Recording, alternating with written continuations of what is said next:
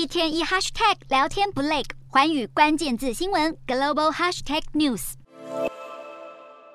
中国深圳在三十一号晚间宣布实施严格的进出管理，市民非必要不得离开深圳，相当进入了准封城模式。因为当地近日第一次发现 BF. 点一五变异株的新冠确诊，不但有多个区域各类关卡需要出示二十四小时 PCR 阴性证明，地铁和公车也大范围停运，电影院和健身房等娱乐场所更是暂时关闭。在中国持续收紧防疫的同时，其他国家则是在陆续松绑。澳洲宣布从九月九号开始，除了在高风险环境工作的民众之外，新冠确诊者的隔离期都能缩短为五天，民众搭乘国内班机也不再需要戴口罩。但澳洲目前的口罩佩戴规定还是因各省而异。至于美国，在三十一号紧急授权了辉瑞与莫德纳的新版追加剂，能够针对 BA. 点四和 BA. 点五变异株进行防护。莫德纳的重组疫苗获准用在十八岁及以上人群，而辉瑞 BNT 疫苗将适用于十二岁及以上人群。虽然新版追加剂的使用还要等待 CDC 点头，但政府已经摩拳擦掌，全美各地可能在未来几天为秋季的接种运动开始做准备。